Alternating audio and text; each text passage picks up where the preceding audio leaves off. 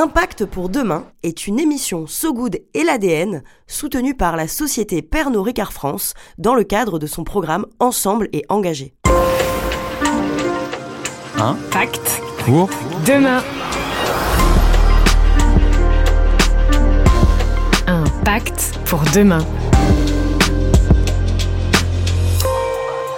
Le podcast des boîtes qui cherchent des solutions. Salut Bienvenue dans Impact pour demain, l'émission des boîtes qui cherchent des solutions. Le rapport 2022 du GIEC est hyper clair, nous pouvons encore agir pour préserver une planète vivable, mais nous devons agir dans les trois années qui viennent. Ça nous laisse 264 jours pour changer le monde.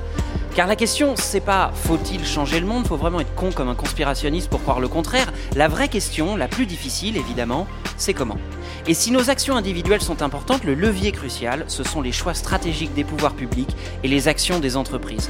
On a 664 jours pour agir tous ensemble. Alors l'ADN et SoGood se sont réunis pour vous proposer un pacte.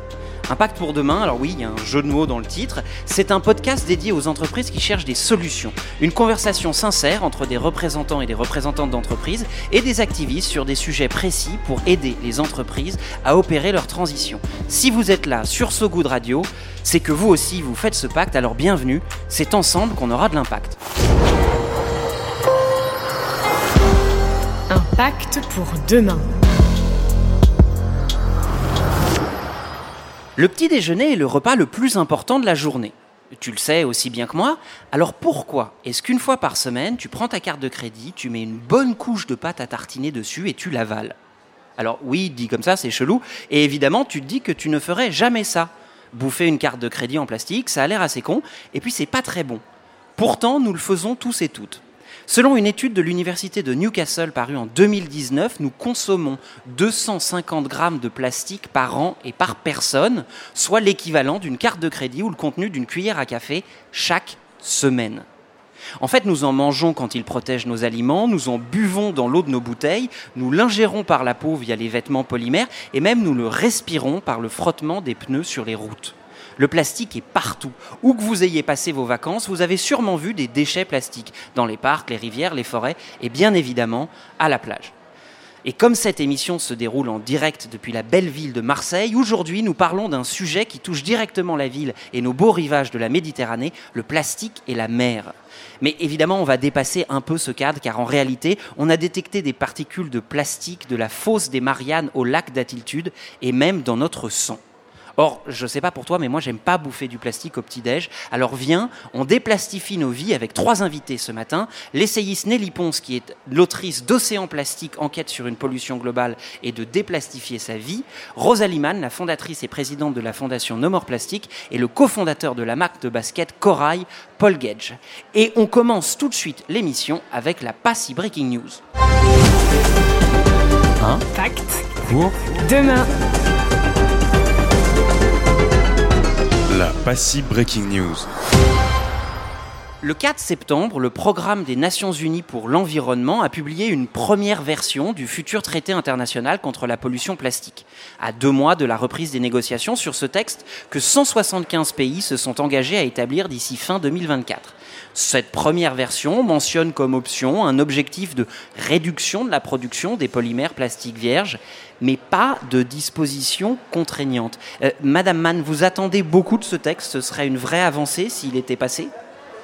Alors oui, pour le moment c'est une version zéro, donc on ne peut pas dire qu'elle est euh, très très euh, avancée. Euh, là pour l'instant il y a une prochaine session en novembre et puis après en avril. On attend les résultats pour 2024. Nous c'est sûr qu'on souhaite, on attend beaucoup plus que ce qu'il y a actuellement dans le, premier rapport qui est sorti. Mais il y, a, des avancées. On commence à parler beaucoup plus de réduire vraiment la production du plastique, ce qui n'était pas le cas auparavant. Donc il y a une conscience sur la problématique et, d'agir à la source du problème, puisque vraiment la source du problème, c'est la production du plastique. Euh, on, a tendance à penser que la, pollution plastique commence seulement au moment du déchet, mais ça commence vraiment à la production. Donc c'est bien que le, premier, euh, le, rapport zéro euh, ait, fait mention de ça. Ensuite, il y a plein de, choses encore à revoir, notamment sur le recyclage, mais on en reparlera, j'imagine, après. Euh, Madame Ponce, pour le moment, il n'y a pas de disposition contraignante dans ce texte. Est-ce que ça veut dire qu'en gros, ça va nous faire la même chose que les accords de Paris? Euh, Tout le monde veut sauver la planète, mais si c'est les autres qui le font, c'est quand même mieux? C'est ce sur quoi euh, vont se battre les ONG, c'est euh, effectivement que ce traité arrive à des dispositions qui soient contraignantes. On voit déjà quand il y a des lois qui passent, comme en France la loi AGEC, elle est méticuleusement détri- détricotée ensuite dans les décrets d'application. S'il n'y a pas de contraintes, il n'y aura rien qui se passera sur le terrain. Alors, on va voir effectivement les implications de cette loi et surtout comment on peut éliminer le plastique, comme vous me le disiez. Mais d'abord, il faut comprendre comment ce matériau est fabriqué et surtout quels problèmes il pose aux écosystèmes. Bref, eh ben, il est temps de comprendre la base. Pacte Pour? Demain. La base. Le plastique est tellement omniprésent dans toutes nos vies quotidiennes qu'on oublie comment il est fabriqué. On a l'impression qu'il y a du plastique partout, presque comme si c'était une manière naturelle. On a besoin d'un truc, on fait du plastique. Euh, Madame Ponce, comment est-ce qu'on fait du plastique? Alors il y a déjà le plastique en soi, ça n'existe pas. C'est une famille de centaines de matériaux différents. On devrait dire les plastiques. Ce sont des enfants purs de la chimie. Ce qu'on fait, c'est qu'on va avoir besoin de carbone et d'hydrogène. C'est très simple. On va aller chercher du carbone et de l'hydrogène. Aujourd'hui, à 99%, on va le chercher dans le pétrole et le gaz. Mais on pourrait très bien aller le chercher dans de la biomasse, d'où les plastiques à base d'algues, etc. On en reparlera aussi plus tard. Donc on va ensuite craquer les molécules, récupérer ce carbone et l'hydrogène et les assembler. En fonction du nombre de molécules de carbone et d'hydrogène, on va arriver à des monomères. Là, c'est des mots que vous commencez à avoir entendus un petit peu, qui vont être différents. Le monomère euh, d'éthylène, le monomère de propylène, etc. Et ensuite, on va les assembler un peu à la manière d'un collier de perles. Poly, c'est les polymères, c'est un assemblage de monomères.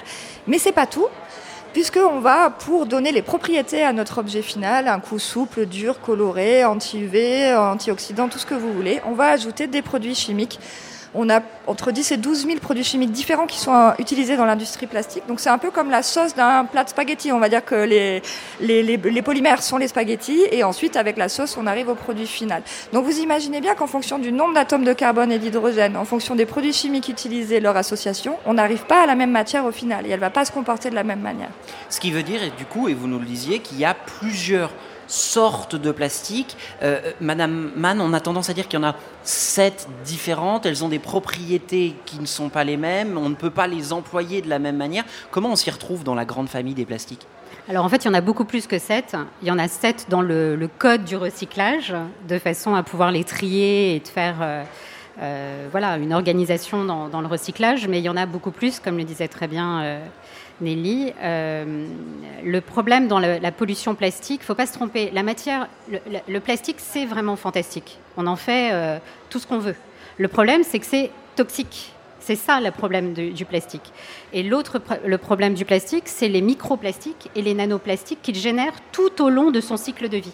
Et le plastique, c'est un, un, cycle de vie bien plus long que nous, des siècles et des siècles. Et moi, je refuse qu'une boîte, qu'une, bouteille en plastique déviant reste plus longtemps que moi sur cette terre. Alors, on va d'ailleurs faire une expérience. Toi qui nous écoutes, et même nous, là, sur le plateau, euh, regarde autour de toi je parie, franchement, je parie le passage du morceau de ton choix dans la prochaine émission, même si c'est Plastique Bertrand, ce que tu veux, euh, qu'il y a dans ta pièce au moins trois objets contenant du plastique. Une bouteille, euh, un stylo, ou même juste sur tes vêtements. Sache que si tes vêtements sont stretch, c'est du plastoc et que celles et ceux qui pensent avoir gagné me le signalent sur Twitter. C'est hyper simple. Vous faites at Alex Kouchner, vous me le dites, et après je vous fais une case dédiée. La prochaine émission, ce sera euh, votre émission. En fait, il y a du plastique presque partout, à tel point que, je voudrais savoir, Madame Mann, est-ce qu'on a une idée de la masse de plastique qu'on a déjà fabriqué de, depuis euh, la révolution industrielle? Ah oui, oui, on a. Aujourd'hui, on produit 460 millions de tonnes de plastique euh, par an. Euh, on nous annonce 600 millions de tonnes en 2030. 2030, c'est demain. On a du plastique absolument partout, même sur la Lune. Il hein. faut savoir dans l'espace. Euh, enfin, aujourd'hui, je pense que on vit sur une planète euh, emballée dans du cellophane. Euh, donc, c'est dramatique. Et le plastique, c'est beaucoup plus pernicieux que ça parce qu'en fait, on en consomme tous, tout le temps, sans même le savoir parfois.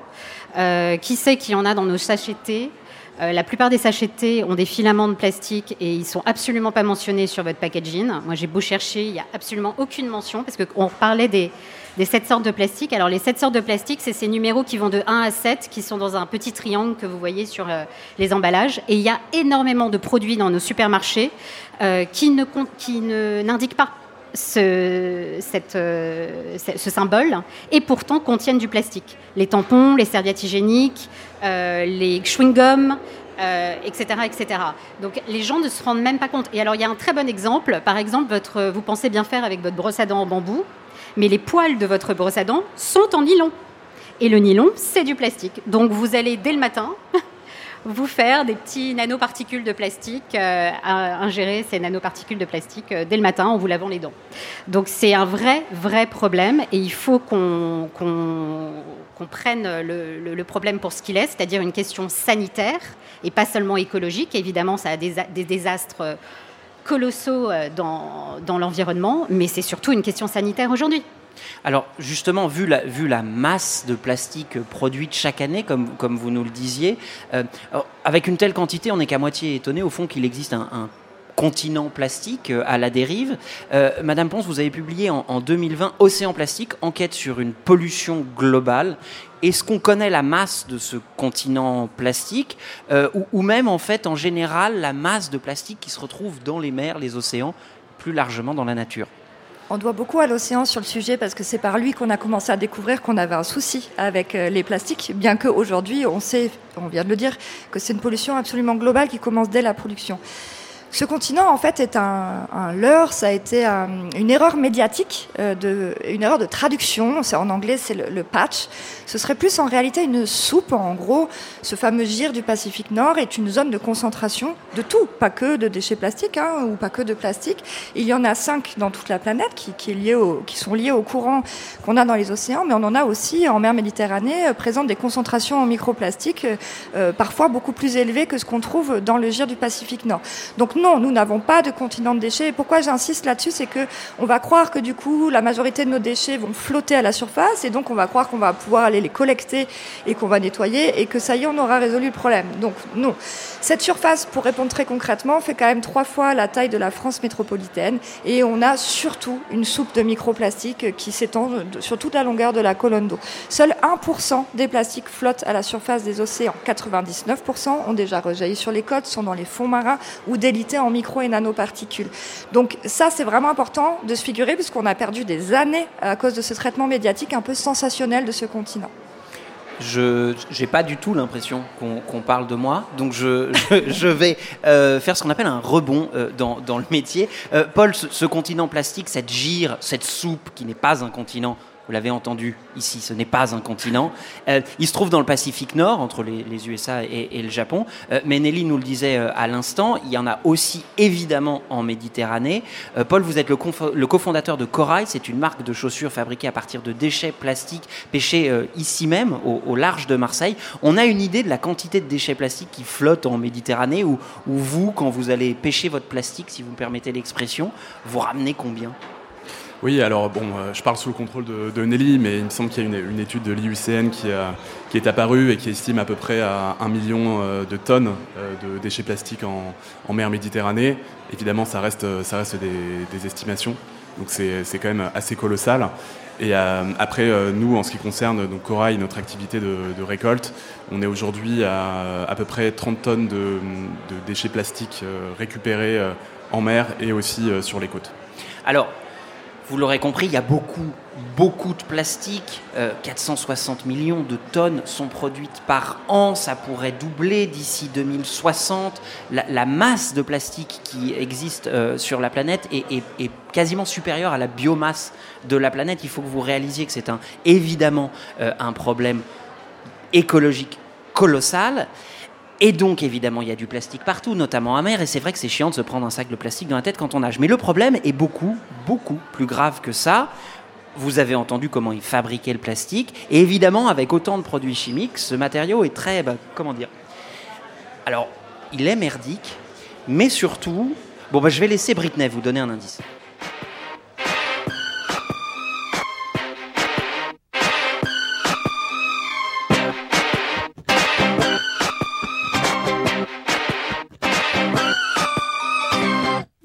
Can't you see I'm calling?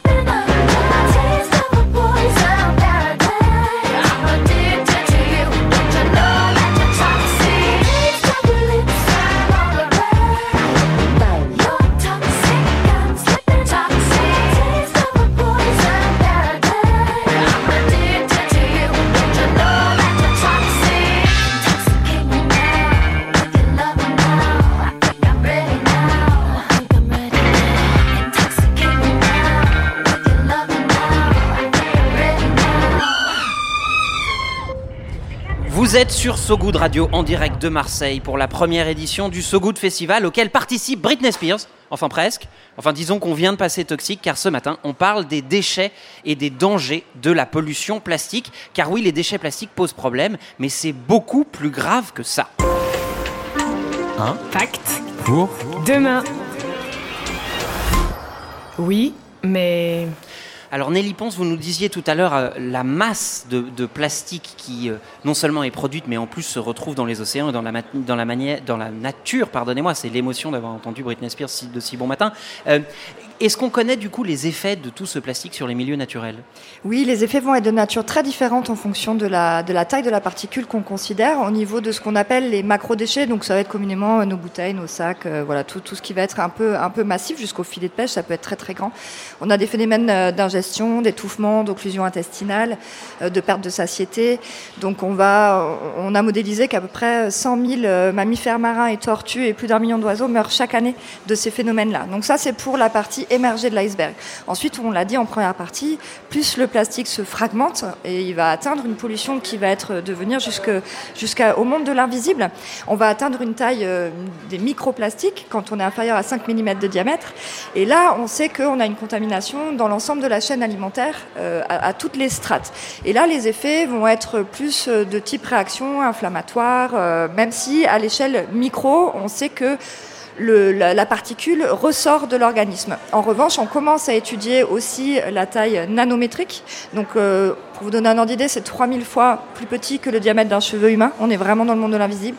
Et là, les scientifiques sont en train de découvrir qu'à cette taille-là, la particule traverse les parois jusqu'au cerveau, jusqu'au cœur, jusqu'au poumon, etc. Ça, c'est pour la partie particule. Maintenant, il y a toute la chimie associée dont on parlait tout à l'heure. On considère que plus de 20 000 tonnes de produits chimiques arrivent en mer chaque année avec les déchets plastiques uniquement. Euh, et là, on a des phénomènes de perturbations euh, endocriniennes, euh, de pollution chimique qui vont donner des troubles du développement. On sait que le, phytoplancton ou le zooplancton pardon, a des problèmes de développement.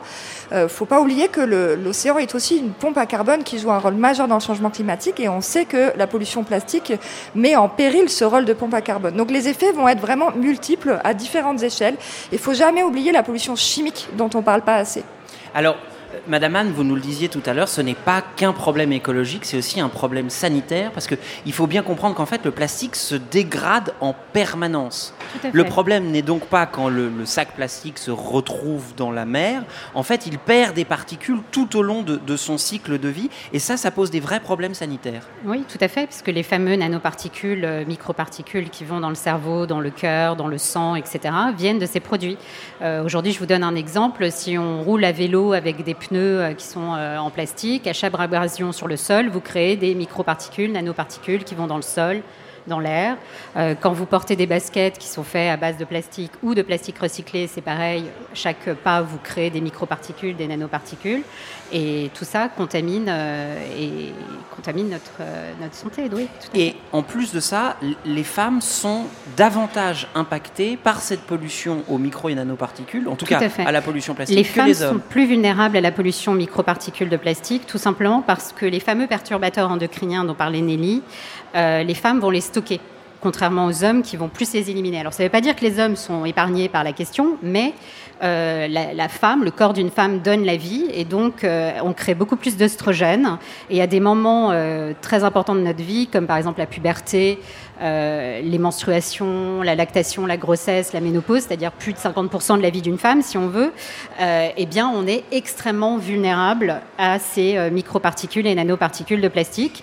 Et c'est là où vous voyez qu'il y a un non-sens complet sur pas mal de produits, comme par exemple les tampons, les serviettes hygiéniques, puisque on sait aujourd'hui qu'on est beaucoup plus vulnérable au moment des menstruations, et on nous vend des produits composés de plastique, euh, vous voyez bien qu'il y a un problème. Et les enfants, pareil, euh, sont extrêmement euh, sensibles et vulnérables. D'ailleurs, il, y a des- enfants aujourd'hui, on les appelle pré-pollués, c'est-à-dire qu'ils naissent déjà avec des microparticules et des nanoparticules dans leur organisme, en fait. Alors, vous qui nous écoutez, rassurez-vous, à un moment, on va parler des solutions. hein. C'est-à-dire que évidemment, il y a énormément de plastique, mais on est obligé de vous faire comprendre l'étendue du problème. Il y a d'ailleurs, euh, en fait, aujourd'hui, euh, une étude euh, de l'Agence européenne de l'environnement qui a mené des recherches dans 11 pays qui révèle que 92% des Européens et des Européennes, donc en fait euh, nous tous et toutes, euh, nous avons du bisphénol A dans nos organismes. Or, le bisphénol A est un perturbateur euh, endocrinien, c'est-à-dire qu'en fait, il va gêner la production normale et l'un des interactions de nos hormones. Pourtant, et je me tourne vers, vers vous trois, les produits en plastique, ils sont autorisés. C'est-à-dire qu'on n'est pas en train de se refiler des protections hygiéniques avec du plastique sous le manteau. Euh, c'est en libre accès, euh, c'est dans tous les supermarchés euh, de France et d'Europe. Est-ce qu'il faut comprendre que ces risques sont minimes, sont suffisamment dérisoires pour qu'on continue de s'occuper ou de s'employer avec ces produits? En gros, on va quand même pas nous vendre des trucs qui nous empoisonnent. Alors, euh, si je peux répondre, euh, c'est pas du tout minime, mais je vais vous donner un exemple. Par exemple, la cigarette, pendant très très longtemps, c'était vendue en pharmacie, recommandée par les médecins. Donc c'est pour vous dire qu'on vit quand même dans une société où on est capable de nous vendre des produits toxiques et, euh, et avec des perturbateurs endocriniens et qui, et qui ont une un vrai impact sur notre santé. Donc la question, elle est plutôt que pendant très longtemps, on n'a pas eu ces retours sur euh, l'impact direct sur notre santé. Les études, elles sont relativement récentes. Elles datent de 2020, 2021, 2023.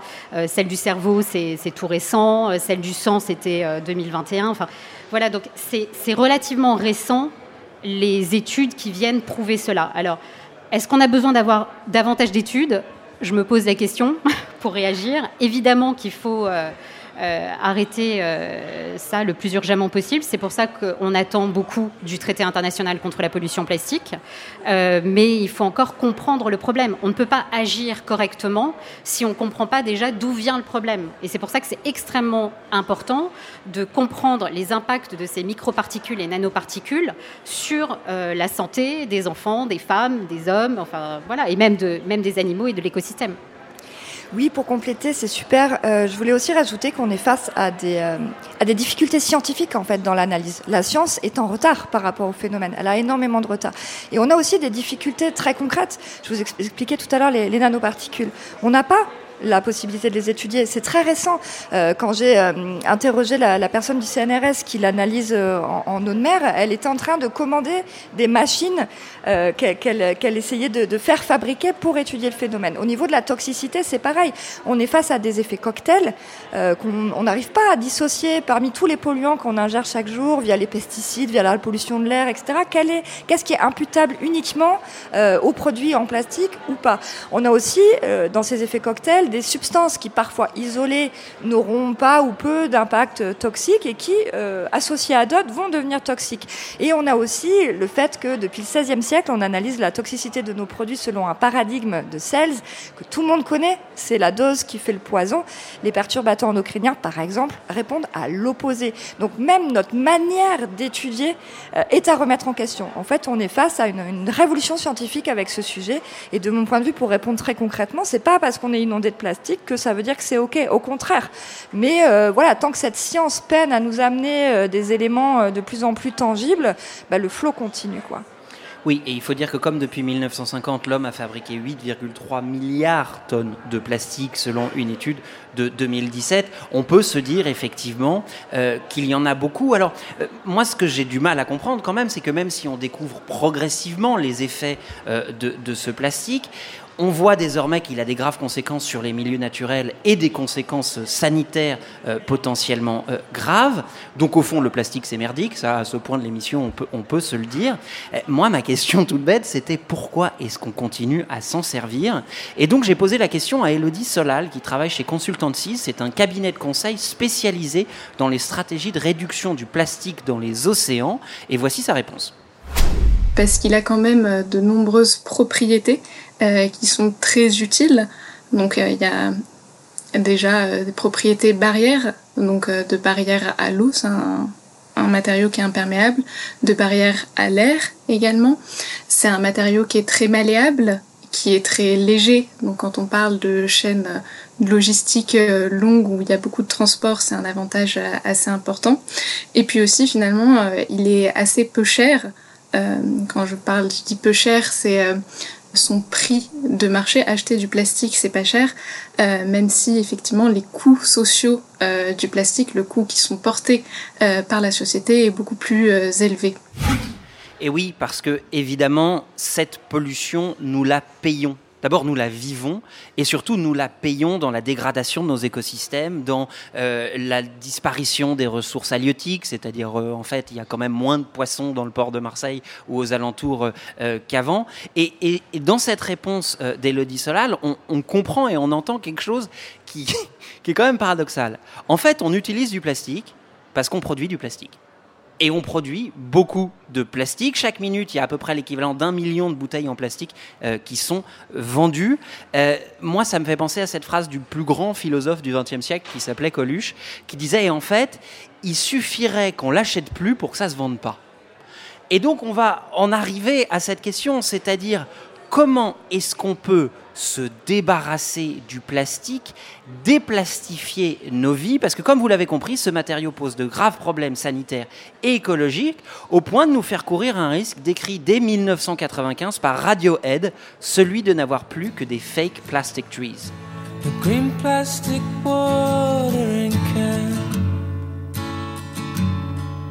for a fake Chinese rubber and fake plastic girl.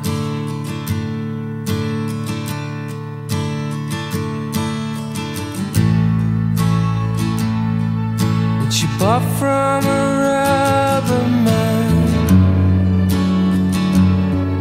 in a town full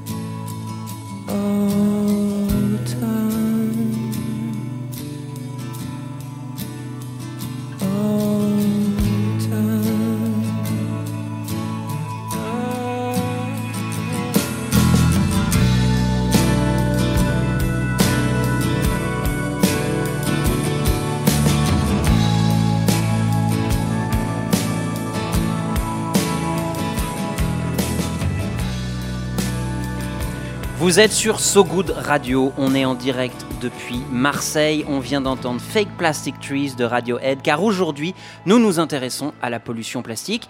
Mais comme ne parler que de la pollution, c'est assez déprimant, on va plutôt voir tout de suite maintenant comment on peut l'éliminer ou en tout cas déplastifier nos vies. Alors allez, viens, on s'y met. Hein? Fact. Pour? Demain. On s'y met. Et nous retrouvons nos trois invités, l'autrice d'Océan Plastique, Nelly Ponce, la fondatrice et présidente de la fondation No More Plastic, Rosalie Mann, et le cofondateur de la marque de basket Corail, Paul Gage. Paul, euh, Corail est basé à Marseille. Votre entreprise s'attaque directement à la pollution marine. Expliquez-nous comment sont fabriquées vos pompes. Oui, alors tout euh, part d'une bouteille en plastique, on va dire. Donc, euh, on travaille en fait avec des pêcheurs sur le port du Jail, donc qui, donne sur, sur l'étang de mer à Marignane, qui, euh, en complément de leur activité de pêche, euh, accrochent un chalut à leur bateau afin de ramasser les macro-déchets flottants. Et sur l'étang de mer, bah, c'est un des, lieux aquatiques en France les plus, euh, les pollués, les plus, euh, les désastrement euh, pollués. Et donc, euh, ils récoltent ces déchets-là.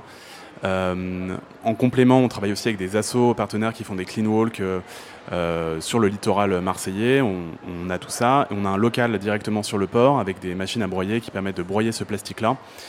Et euh, ensuite, ce plastique-là est euh, transformé en, fil de polyester euh, recyclé pour former un tissu. Et euh, ensuite, ce tissu est assemblé euh, dans un atelier au Portugal euh, et ça donne, ça donne notre basket. Alors juste pour qu'on comprenne, comme on sait maintenant qu'il y a plusieurs types de déchets, vous, vous récoltez quoi? Les bouteilles plastiques, j'imagine? Alors, nous, on récolte les bouteilles plastiques et depuis peu, et c'est un véritable sujet de pollution, on en a parlé tout à l'heure, c'est les filets de pêche. Il faut savoir que les filets de pêche, pour la plupart, sont, sont composés en fait soit en polypropylène, soit en polyamide, donc en fait en plastique, en dérivé de plastique. Et la plupart n'ont aucune filière de recyclage, ce qui fait qu'ils sont classiquement incinérés en fait. C'est la réalité, hein, incinérés par, euh, par les pêcheurs. euh, parce que euh, ou, je- ou mis dans des- Abandonnés en mer, voilà quoi. ou abandonnés en mer c'est les fameuses images qu'on connaît tous avec les, les tortues euh, emprisonnées dans ces dans ces filets de pêche voilà donc de- depuis peu nous on travaille aussi avec ces filets de pêche là Et il y a aussi du coup un volet social à cette activité, c'est que vous payez les pêcheurs pour pêcher du plastique. C'est-à-dire que je- je- ce que je vais dire est presque triste, mais comme ils peuvent plus pêcher de poissons, ils pêchent du plastique? Euh, ouais, mais en fait, quand on les a rencontrés, justement, c'était en août euh, 2018 euh, et c'était en pleine période caniculaire. Et euh, la température en fait de l'étang de mer avait augmenté de plus de 2 degrés, ce qui fait que bah, tous les poissons en fait s'étaient fait la malle, donc ils n'arrivaient plus à pêcher, donc ils n'avaient plus de revenus. Et ils étaient en pleine euh, réunion de crise euh, au comité des pêches euh, de la région PACA. Et nous, on était là parce qu'on cherchait justement euh, euh, à pouvoir récolter d'une quelconque façon euh, du plastique, et on s'est rencontrés en fait euh, dans ce contexte-là.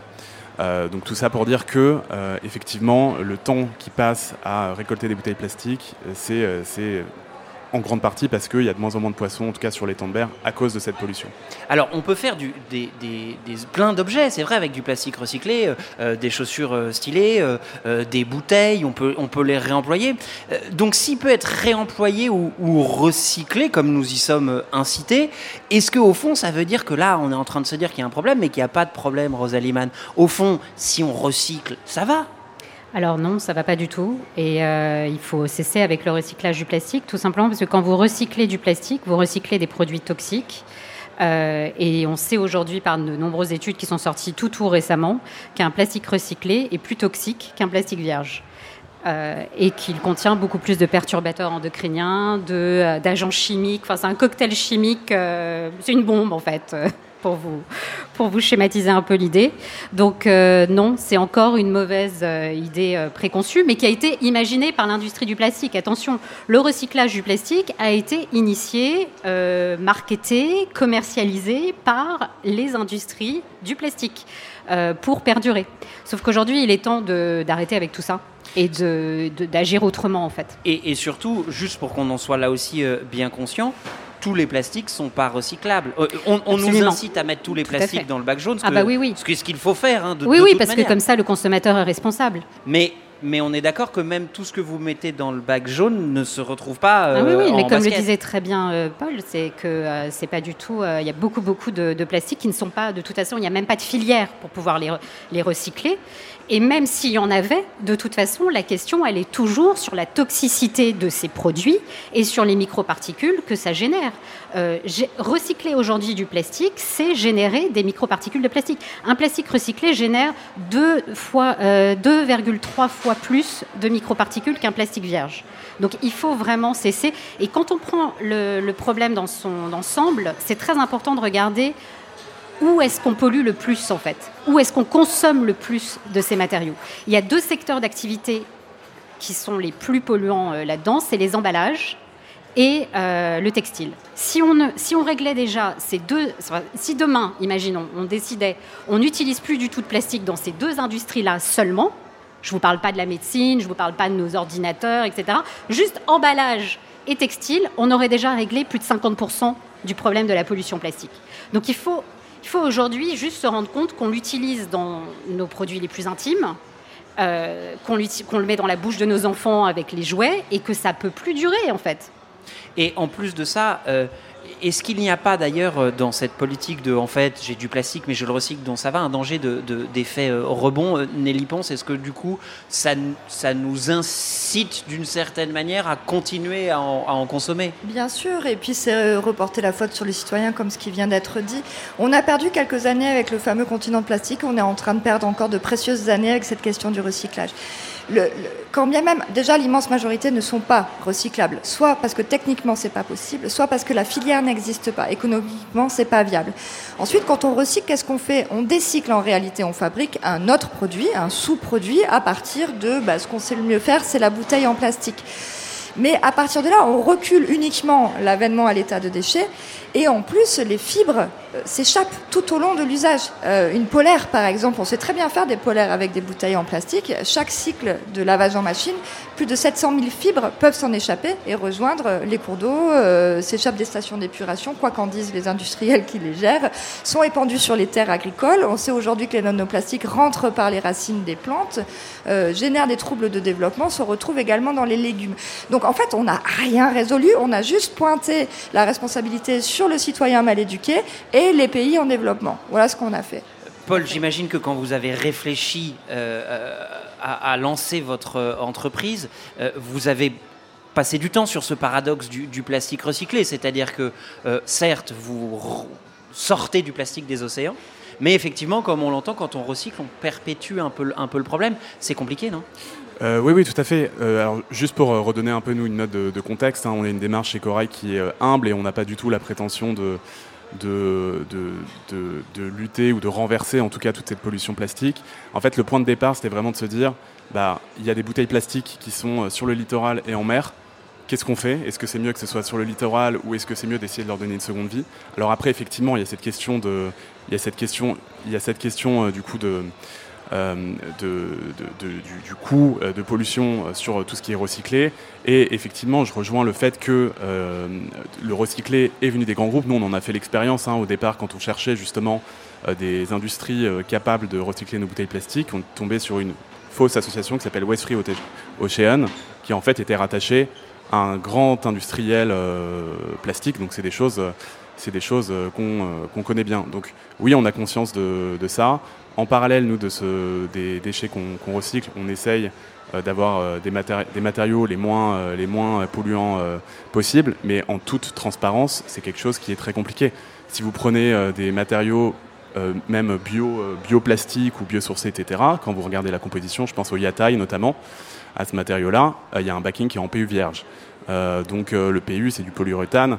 Bah, Juste, juste pour qu'on comprenne bien, c'est-à-dire qu'en fait, ces bioplastiques que- que- qu'on nous vend, genre euh, du, de l'amidon de maïs, des trucs comme ça, c'est-à-dire qu'en fait, euh, ces, ces particules de- d'amidon de maïs sont posées sur des particules de plastique, quoi. En tout cas, pour les matériaux que moi je connais, et, et on a fait un, on a fait un, un grand catalogue en tout cas, le- oui, c'est mélangé avec, avec du plastique vierge pour assurer une espèce de résistance et de soi- soi-disant euh, sol- euh, solidité dans le temps. Et en plus, très souvent, pour des raisons techniques, il y a un backing qui le plus souvent est en polyester vierge euh, ou euh, en dérivé de plastique vierge.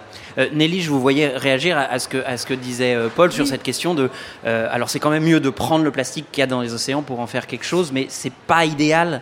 Alors, je voulais préciser pour pas charger les épaules de Paul et de toutes les personnes qui portent des initiatives comme ça que le discours que l'on tient, il est global. C'est-à-dire, à un moment donné, il faut qu'il y ait des activistes qui se dressent contre des grandes politiques euh, de lobby industriels. Mais évidemment, l'idée, c'est pas de stigmatiser toutes les euh, ONG, euh, toutes les petites structures qui, elles, sont sur le terrain. Parce que contrairement à ce que vous disiez tout à l'heure, un sac plastique dans la mer, c'est un souci. Pour la tortue qui va s'étouffer avec ou ne pas s'étouffer avec, je vous garantis que ça fait toute la différence pour elle.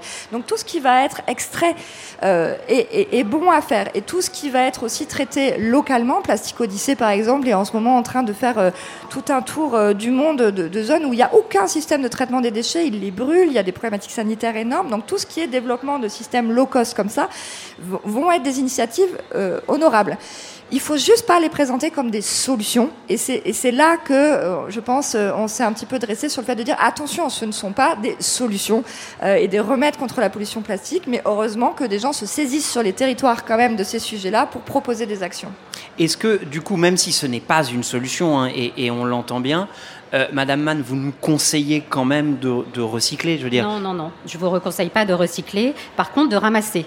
Ramasser le plastique, absolument. Oui, oui, oui, ramasser le plastique dans les mers, etc. Et d'ailleurs, ce que je comprends pas, c'est pourquoi les entreprises ne proposent pas des produits sans plastique, avec, euh, par exemple, euh, un, bonus d'achat supplémentaire euh, qui irait pour pouvoir financer les pêcheurs qui ramasseraient les plastiques. Parce que c'est vrai qu'il faut ramasser, mais attention, on, on- on fait un amalgame entre ramassage et recyclage. Ramassage ne veut pas dire recyclage. Il faut qu'on repense notre société. Il faut apprendre à désapprendre les choses. C'est pas possible de continuer comme on continue. Il faut qu'on arrive à ramasser ces plastiques et à faire des circuits, je dirais, euh, autres que le recyclage, comme par exemple l'é- l'éradication de ces plastiques. Euh, quand vous recyclez des plastiques qui sont présents dans l'océan, qui datent euh, la plupart du temps, enfin quand vous faites, moi j'ai fait beaucoup beaucoup de ramassage de plastique, euh, euh, soit sur les côtes, soit dans, dans des pays euh, euh, d'Afrique, euh, etc. Vous voyez que la plupart du temps, ce sont des produits qui datent des années 60, 70, 80. À l'époque, ils utilisaient du, mais je vous raconte même pas les produits chimiques qu'on utilisait à l'époque. Donc recycler tous ces produits, mais c'est complètement irresponsable de notre part. Il faut éradiquer ces plastiques et il faut les récolter dans des mesures avec des sécurités. C'est-à-dire que quand je vois des enfants, euh, des familles dire ah bah tiens aujourd'hui on va partir, on va aller se faire des ramassages de plage et tout, c'est hyper dangereux en fait. Vous pouvez pas y aller avec les mains nues euh, euh, et quand on voit tous ces pauvres enfants qui sont exploités parce que vraiment il n'y a pas d'autre mot par l'industrie du recyclage du plastique dans les pays d'Asie, d'Afrique, etc. Où en plus la plupart du temps ce sont nos déchets qui finissent là-bas parce que c'est bien de les pointer du doigt, mais euh, c'est la plupart du temps, ce sont nos fameux déchets qui se retrouvent là-bas. En Turquie, par exemple, on envoie énormément de produits euh, plastiques là-bas, soi-disant euh, pour qu'ils soient recyclés, etc. Et quand il y a des études qui sont faites, on se rend compte que en fait, ce sont des enfants qui sont exploités dans ces, usines de recyclage. Et tout ça pour même pas une solution.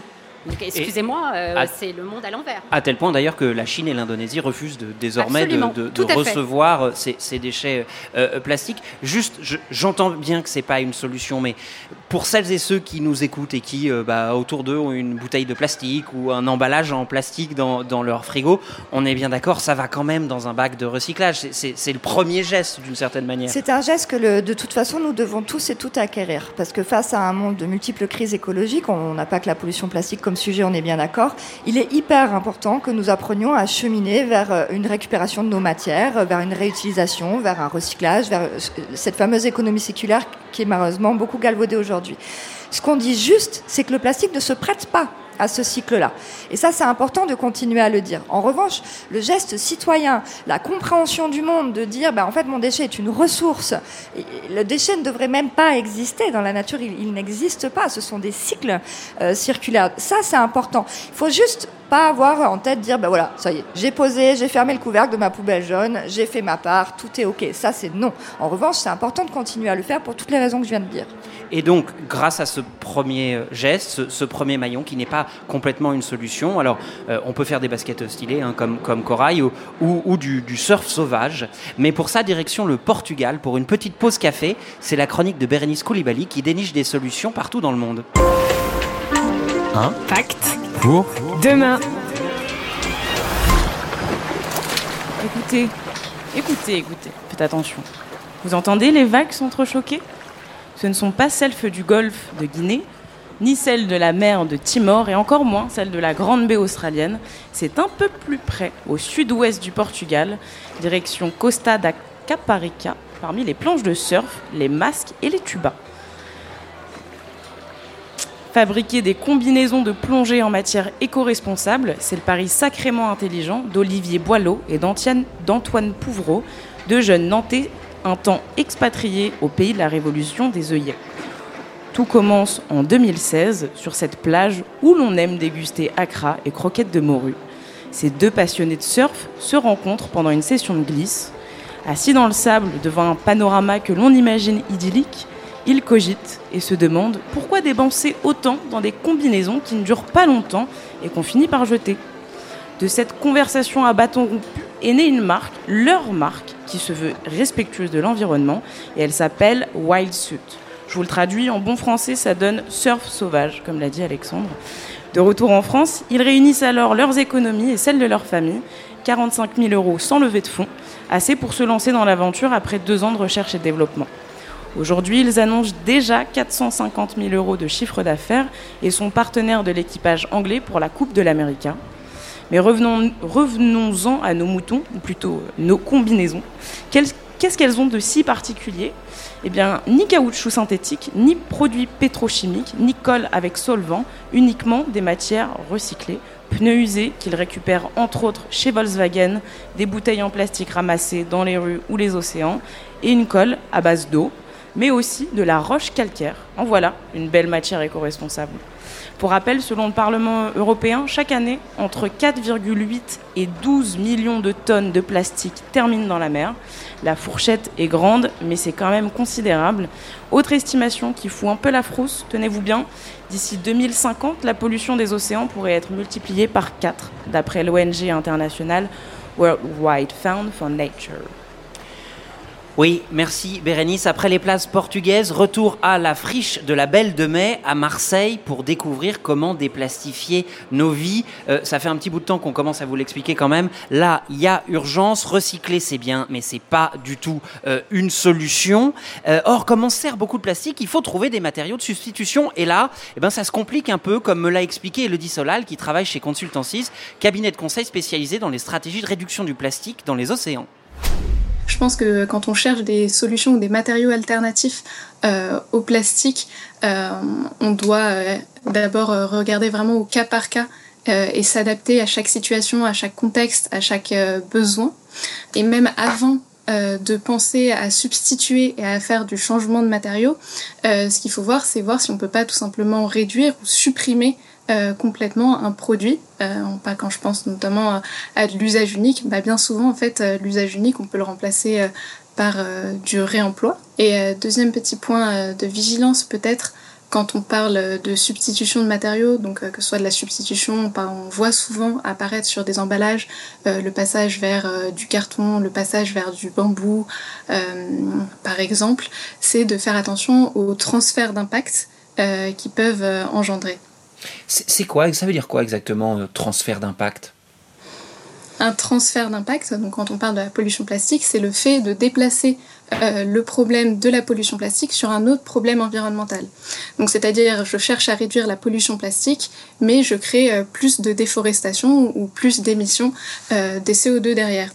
Et donc pour essayer bah, justement d'anticiper et d'éviter de faire ce type de transfert d'impact quand on cherche une solution, Euh, nous, un des outils qu'on utilise beaucoup, c'est euh, de faire appel à une expertise scientifique euh, qui réalise des analyses de cycle de vie. Donc c'est un outil qui permet de mesurer l'impact d'un produit tout au long de la vie de ce produit de sa création à sa fin de vie en tant que déchet, et on y regarde l'ensemble des impacts environnementaux, avec peut-être un petit point de vigilance sur le plastique, qui est qu'aujourd'hui, ces méthodologies d'ACV ne prennent pas en compte les fuites du plastique dans l'environnement, et donc une partie euh, des impacts à long terme de la pollution plastique. Bon, donc on l'entend, c'est compliqué, il faut chercher par, par produit, il faut chercher par industrie. On, va venir à ce côté euh, euh, de, l'industrie, à ce côté peut-être législatif. Si vous entendez du bruit euh, autour de nous, cher public, c'est parce que nous sommes au, au- festival So Good. C'est sa première édition. Le public est en délire sous une température qui avoisine les 8000 degrés au soleil. Or, je suis blond vénitien, vous ne le savez pas. Je risque ma vie pour vous informer au moment où je vous parle. Je voudrais qu'on revienne sur peut-être qui euh, n'est pas le, bon élément, mais qui peut être le, premier euh, euh, chez, chez non. Madame Ponce, je voudrais qu'on parle d'un autre de vos livres qui s'intitule Déplastifier sa vie. Alors, croire que tout repose sur les actes j'allais dire individuels et sur le consommateur ou la consommatrice, c'est quand même très pratique pour rien faire à, à l'échelle. Mais si on veut, dans sa vie quotidienne, commencer par déplastifier sa vie, on fait quoi? Alors, la réponse que j'ai envie de vous donner est peut-être un peu, euh, un peu tirée par les cheveux, mais la première chose qui m'importe vraiment dans ce sujet, c'est monter en compétence. On monte en compétence. On comprend ce dont on. C'est exactement ce qu'on est en train de faire ici. Qu'est-ce que, que sont les plastiques? Pourquoi ils posent des problèmes? Parce que dans nos recherches de solutions, plus on va comprendre profondément l'origine de nos mots, et mieux on va pouvoir euh, apporter des réponses. Dans cette compréhension, j'ai beaucoup aimé aussi ce qu'a dit la personne que vous venez d'interroger sur les déplacements de pollution. Vous disiez tout à l'heure pourquoi est-ce qu'on n'arrive pas à se passer du plastique? Pourquoi est-ce qu'on n'essaie même pas En fait, je crois qu'on n'est même pas encore en train d'essayer hein, au, niveau, au niveau de la société. Parce que c'est un fait de civilisation. Notre civilisation, aujourd'hui, nos modes de vie, de production, de consommation, notre façon de voir la matière et le monde est plastique orientée. Pourquoi? Parce qu'elle a basculé dans le monde du jetable. À partir du moment où on va continuer à prendre et à jeter, quelle que soit la matière que l'on va utiliser, on va aggraver des problèmes. Donc la première chose pour déplastifier sa vie, c'est de déplastifier son mental. C'est dire, ok, je suis hyper fière parce que j'ai un sac euh, en tissu, mais j'en ai pas 15, j'en ai 15. Tous les festivals écolos, alors j'en ai pas vu encore à So Good, mais vont vous donner un sac en tissu. Euh, la librairie engagée, la librairie... tout le monde. Et donc on en a 15 ou 20 dans nos placards. Donc des pesticides, de l'eau à l'autre bout du monde, du transport en avion, euh, des crises sociales qui s'aggravent. Voilà le vrai sujet. Donc la première des choses à faire, ça va être d'aller en profondeur, questionner notre vision du monde, notre rapport à la matière, aux ressources, au monde vivant, aux écosystèmes, etc. C'est un peu vaste, on est d'accord, mais pour moi c'est important, je le dis toujours. Ensuite, très concrètement, eh ben, on peut s'occuper de sa santé en premier. En plus, en s'occupant de sa santé, on va aller sur les industries euh, dont, euh, euh, tu as parlé tout à l'heure, Rosalie, qui sont les plus productrices les plus génératrices de plastique, notamment les emballages alimentaires. Les migrations entre l'emballage et l'alimentation est prouvée aujourd'hui. Donc déplastifier sa vie, ça va être déjà d'aller dans les zones les plus plastivores de notre quotidien, euh, la cuisine et la salle de bain. Euh, Rosalie, vous nous le disiez tout à l'heure, il faut aussi quand même un engagement fort. Il faut, est-ce qu'il faut des, des lois? Est-ce qu'il faut un cadre législatif? Est-ce qu'il faut se dire, bon, franchement, il y a des domaines, on interdit le plastique? Oui, oui, oui, il faut, parce que, comme le disait très bien Nelly, s'il n'y a pas de, mesures contraignantes, euh, il n'y aura pas d'avancée vraiment. Il faut vraiment interdire le plastique et surtout le plastique recyclé dans certains secteurs, comme le jouet. Euh, Ce n'est pas normal que l'industrie du jouet aujourd'hui se tourne de plus en plus vers le recyclage du plastique. C'est en contact permanent, quotidien avec les enfants. Il ne faut pas que les enfants touchent ces, matériaux-là. Euh, après, c'est vrai qu'il y a euh, ce problème de, la société du tout jetable. Ça, c'est un vrai, vrai souci. Et aujourd'hui, on vit vraiment à l'ère du plastique plus qu'à l'ère numérique. Les gens pensent qu'on est à l'ère numérique, mais c'est nos enfants qui le seront. Nous, on est vraiment à l'ère du plastique. Euh, et il y a une chose importante qu'il faut comprendre, c'est que le plastique, il exacerbe le, problème du changement climatique. Parce que tous les plastiques génèrent des gaz à effet de serre quand ils sont au contact d'UV. Donc je vous donne un exemple très précis, je vais faire court. Euh, les lunettes en plastique, quand vous, les, quand vous les portez et que vous êtes au soleil, eh bien vous générez des gaz à effet de serre. Et ça, faut pas l'oublier. Donc c'est très important d'agir. Vous nous parliez tout à l'heure de détruire le plastique. On entend souvent parler d'enzymes, de, de, micro-organismes qui pourraient euh, manger le plastique et le détruire. Euh, Nelly, c'est une vraie position d'avenir. Enfin, on, On croit que ça va marcher à un moment Ce sont des pistes de recherche sérieuses qui existent et qui ne sont valables qu'en conditions de laboratoire, qui ne sont pas absolument pas transposables en conditions naturelles. Et les biologistes marins que j'ai interrogés sur la question, qui sont des spécialistes, disent il faut absolument pas compter sur les bactéries ou les enzymes pour nettoyer euh, notre merde. Pardon pour le. Alors pas pour nettoyer, mais ce serait bien de créer des usines de recyclage, comme des usines euh, les recyclages aujourd'hui, où ces enzymes-là permettraient de détruire et d'éradiquer les fameux plastiques qu'on qu'on ramasserait dans les océans. Alors, c'est une piste d'avenir, elle est incertaine. Aujourd'hui, ce qu'il faut. Elle fonctionne, hein. Elle fonctionne, mais pas à l'échelle, c'est pas une Elle échelle fonctionne en laboratoire et à l'échelle industrielle, dans des... sauf qu'on n'investit pas là-dedans. On va mettre des milliards sur le recyclage et rien du tout dans cette innovation. Mais elle fonctionne. Alors, On travaille avec une, euh, une scientifique qui, qui a les résultats et ça fonctionne. Alors, chers amis milliardaires, vous qui nous Ah oui, écoutez oui, écoutez. tellement, mettez du pognon sur la destruction du plastique. Mais en tout cas, nous, nous allons devoir bientôt rendre l'antenne. Un Pacte pour demain. Déplastifier sa vie, c'est bon pour la santé et pour la planète. Et c'est ainsi d'ailleurs que s'achève cet épisode d'Impact pour demain.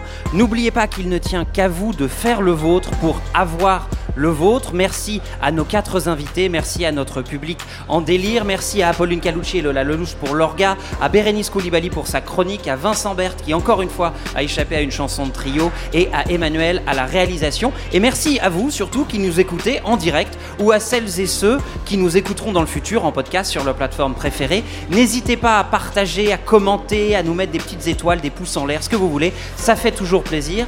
L'ADN et So Good reviendront dès cet après-midi à 16h pour parler de nourriture car ce sera l'heure du goûter. Et dès le mois le prochain, dans vos oreilles, on vous emmènera dans l'espace, mais de manière écolo. D'ici là, prenez soin de la planète et de vous. Après tout, c'est la même chose. Un pacte pour demain.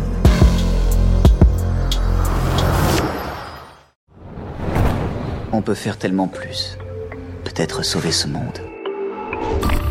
So Good Radio. 10 minutes, pour sauver, le, monde. 10 minutes pour sauver le monde. La quotidienne info de So Good Radio.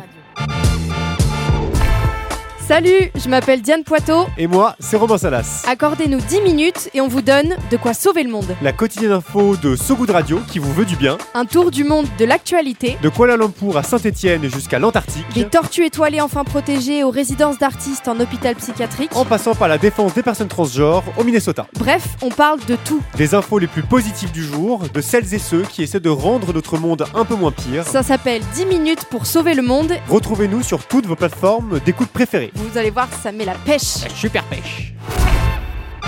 10 minutes, 10 minutes pour sauver le monde.